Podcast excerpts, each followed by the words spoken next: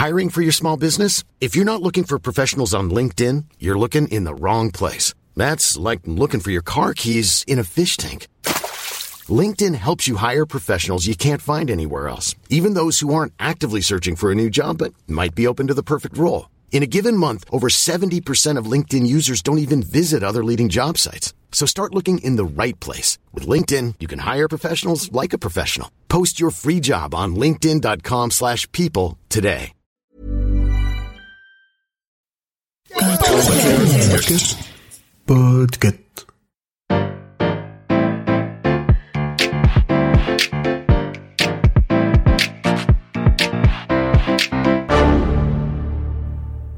Bonjour, vous avez choisi la réponse D. Mais d'abord, écoutez la question. Aujourd'hui, sur la thématique gastronomie, la question est à part les prédictions, quelle est l'autre spécialité de Nostradamus? Nostradamus, tu vois qui c'est Mais si Michel de Notre-Dame, né le 14 décembre 1503 à Salon de Provence. D'ailleurs, on peut encore y visiter sa maison. Michel, ou Michou, comme l'appelle sa maman, régnière de Saint-Rémy, fait ses études à Avignon. Il ne finira pas son cursus à cause de la peste de 1520. Perso, je trouve que c'est plutôt une bonne excuse. Neuf ans plus tard, il poursuit des études pour devenir médecin. Mais on a encore des doutes sur le fait qu'il ait eu ou pas son doctorat. Il s'installe comme médecin à domicile dans la région d'Agen.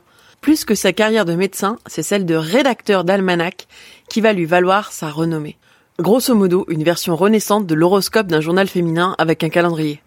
Ce qui est super pratique avec ces quatrains, c'est qu'ils sont tellement obscurs qu'on peut les interpréter comme on veut a posteriori.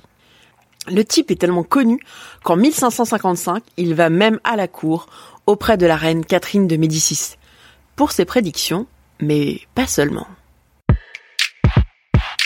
En effet, l'autre spécialité de Michel de Notre-Dame, ce sont les sucreries et les confitures. En 1549, il rencontre à Milan un spécialiste en alchimie végétale qui lui fait découvrir les vertus des confitures qui guérissent. Il expérimente alors des traitements à base de ces confitures. En 1555, Nostradamus publie un livre qui s'intitule, attention c'est très long, et encore je fais des coupes, excellent et moult utile opuscule, à toutes nécessaires qui désirent avoir connaissance.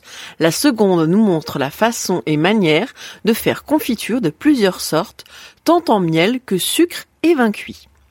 Michel de Notre-Dame a donc écrit un bouquin sur les cosmétiques et sur la confiture. Pour lui, cela tient un peu du même domaine, celui de la médecine et du bien-être.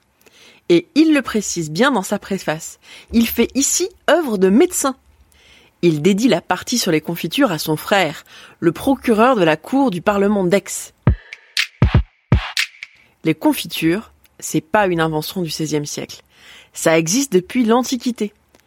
Chez les Romains déjà, on conserve les fruits en les cuisant dans du miel, du sirop ou du vin de raisin. La révolution dans les confitures, elle vient du monde arabe vers le début du deuxième millénaire. En effet, des marchands de Bagdad et de Tunis découvrent le sucre de canne en Inde. Ils ramènent la plante et l'acclimatent en Méditerranée. Via le commerce et les croisades, une forme de commerce armé, le sucre arrive en Italie et dans le sud de la France. Mais au Moyen Âge, c'est un bien d'ultra luxe, comme les épices. À cette époque, le mot confiture désigne tous les aliments cuits dans du sucre, du sirop ou du miel, que ce soit des fruits, des légumes, des amandes.